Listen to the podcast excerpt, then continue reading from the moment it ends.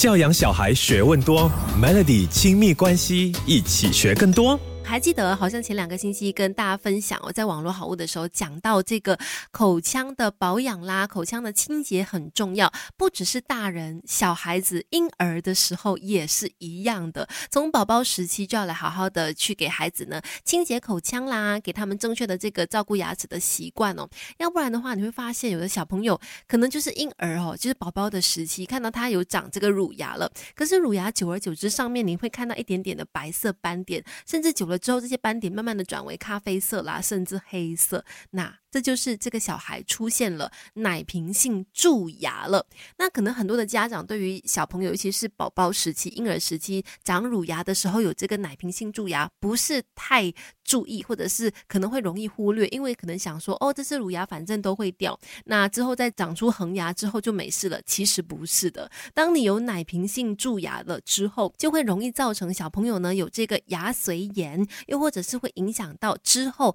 长恒牙的一个情情况呢，所以绝对不能够忽略奶瓶性蛀牙这件事哦。那它有哪些症状呢？等一下跟你聊更多。Melody 亲密关系陪孩子长大，当孩子玩伴，育儿之路一起走。你好，我是翠文，继续在 Melody 亲密关系跟你分享孩子的这个牙齿呢，绝对要好好的照顾，不要让小朋友在婴儿时期就有这个奶瓶性蛀牙了。奶瓶性蛀牙它有什么样？的症状吗？刚才其实稍微有提到哦，你会发现呢，初期的时候，在这个孩子的牙齿表面或者是牙龈跟牙齿接缝处的地方呢，你会发现白色的斑点，这样子的情况称为脱钙现象，一般很容易被忽略的。而且一旦没有留意它或者置之不理的话呢，这些白色的斑点就会很快速的在口腔里面迅速的扩散，然后呢，慢慢的就会变成咖啡色的啦，变成黑色的啦，侵蚀珐琅质了，也就会变成严重的这个奶。瓶性蛀牙造成小孩子长大了以后，容易有其他的一些口腔或者是牙齿的一些问题哦，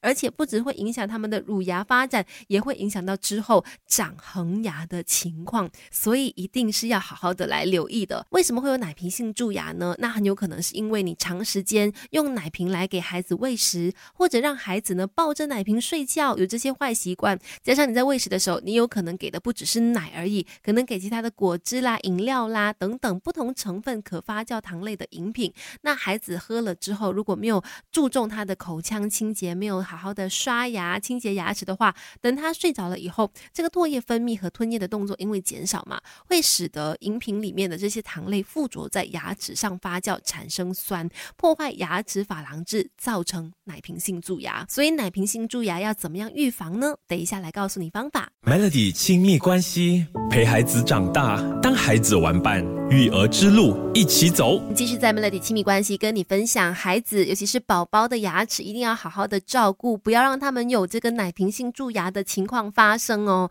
其实最重要的真的是预防胜于治疗，那有几个步骤是你一定要记得每天都要做的。在孩子还没有长牙的时候呢，每次喂完奶了之后，用干净的纱布啦或者纱布巾去清洁婴儿的牙龈，OK，或者是一天至少呃早上跟晚上两次吧。勤劳的话。每一次喂完奶之后都擦拭一次。当宝宝开始长出第一颗牙齿的时候呢，也是一样，用纱布或者是棉花棒，你沾湿了就可以去擦拭这个牙齿上面的污垢。然后也要记得尽量避免让孩子含着奶瓶睡觉哦。如果婴幼儿在睡觉的时候依赖含着奶瓶的话，你可以把这个奶瓶里面的饮料呢换成温开水。重点就是不要让他们就是喝着甜甜的饮料啦，这样子会让这些糖分的饮品呢附着在牙齿表面，破坏牙齿。那当孩子的牙齿都长齐了之后呢，就要给他换婴幼儿专用的软毛牙刷去给他刷牙了。或者当孩子再大一点的时候呢，也可以给他搭配一些漱口水去辅助清洁。那当然，如果说刚开始进行口腔清洁，